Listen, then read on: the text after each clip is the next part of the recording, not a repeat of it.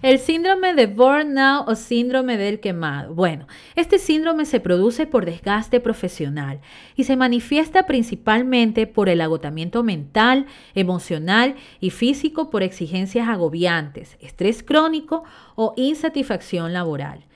Es un padecimiento prolongado de estrés que involucra factores emocionales e interpersonales que se presentan en el trabajo y que incluye fatiga crónica, ineficacia, pero también malestares fisiológicos como dolores de cabeza, dolor de estómago, en fin, una serie de manifestaciones que nos ponen en alerta de que algo no está bien. Uno de los síntomas más evidentes es el cambio de actitud de la persona, tales como desmotivación, irritación constante, malos tratos hacia los demás y pérdida de control emocional. Si este síndrome es prolongado y se vive en aislamiento, es decir, sin tener a nadie con quien dialogar o una salida expresiva, todos estos síntomas pueden deteriorar el bienestar psicológico de la persona que lo padece y estar asociado a enfermedades mentales como depresión e incluso a manifestaciones de violencia. Por eso es tan importante conocer este tema y estar alerta a los síntomas para poder tratarlos, porque quizás puede ser la causa de otras situaciones como el deterioro de las relaciones de pareja, por ejemplo.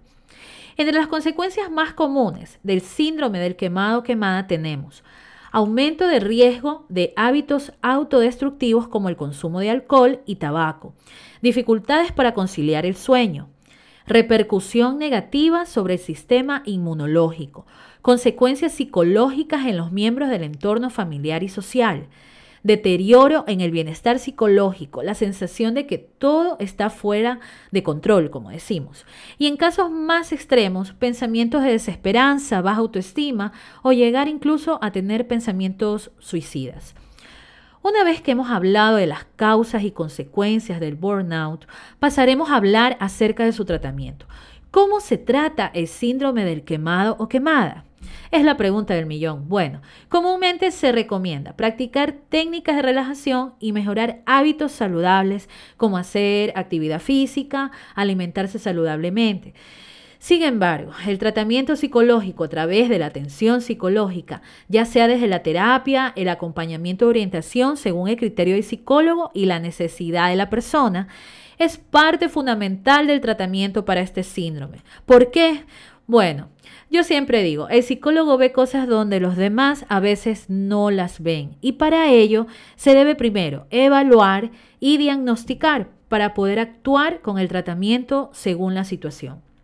Por ejemplo, al evaluar una situación de síndrome de quemado o quemada, se analizan primero los factores desencadenantes del estrés, los que ocasionan el estrés, desde el exceso de carga laboral, problemas fisiológicos, factores asociados al desgaste propio de la edad, por ejemplo, en trabajos que rebasan la capacidad natural de realizarlo, recursos de afrontamiento, características de la personalidad, autoestima, creencias, percepciones, pensamientos, cultura, entre otros. Solo así nos estaremos acercando a los factores desencadenantes del estrés.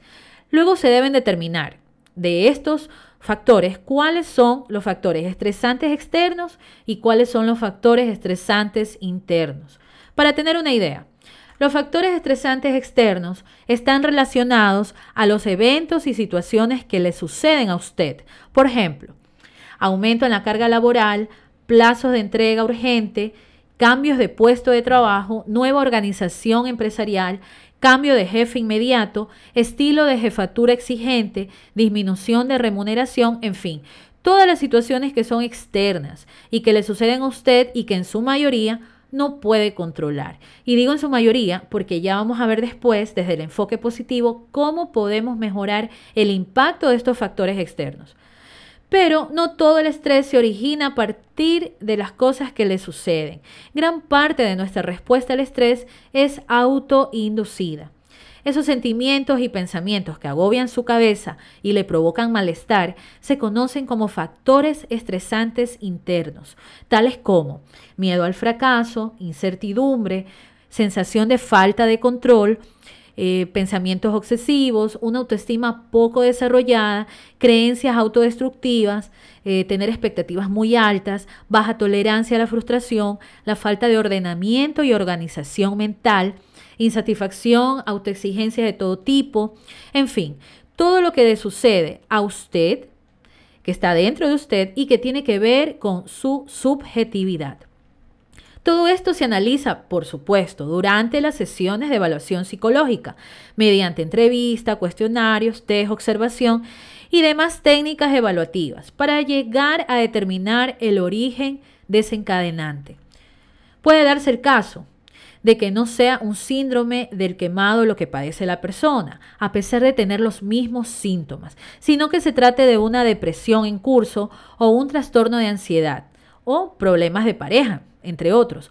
Por eso el diagnóstico diferencial es la clave y es importante manejarlo con responsabilidad y profesionalismo para poder determinar el tratamiento adecuado. Siguiendo con la línea de evaluación del síndrome del quemado quemada, hay que comprender acerca de los factores estresantes que podemos cambiar y los que no vamos a poder cambiar. Por ejemplo, un estrés ocasionado por el estilo exigente del jefe inmediato, si es que no nos queda más opción que mantener el empleo por cuestiones económicas, tendremos que buscar la manera de que esas exigencias no afecten nuestro bienestar psicológico. ¿Me hago entender? Mira, si bien son situaciones que se salen de nuestro control, porque no podemos controlar la forma de ser de la otra persona, lo que sí vamos a poder controlar y lo debemos hacer para mantener nuestro bienestar psicológico es trabajar en nuestro nivel de afectación.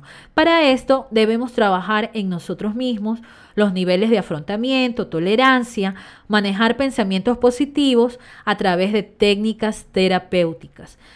Otra situación que se me ocurre, una sobrecarga laboral por falta de personal no vamos a poder controlar el tiempo que demorará la empresa en contratar a un nuevo trabajador que aminorice nuestra carga laboral. Por lo que pensar en ello mm, nos ocasionará estrés, quejarnos tampoco solucionará nada y cambiará nuestro estado de ánimo.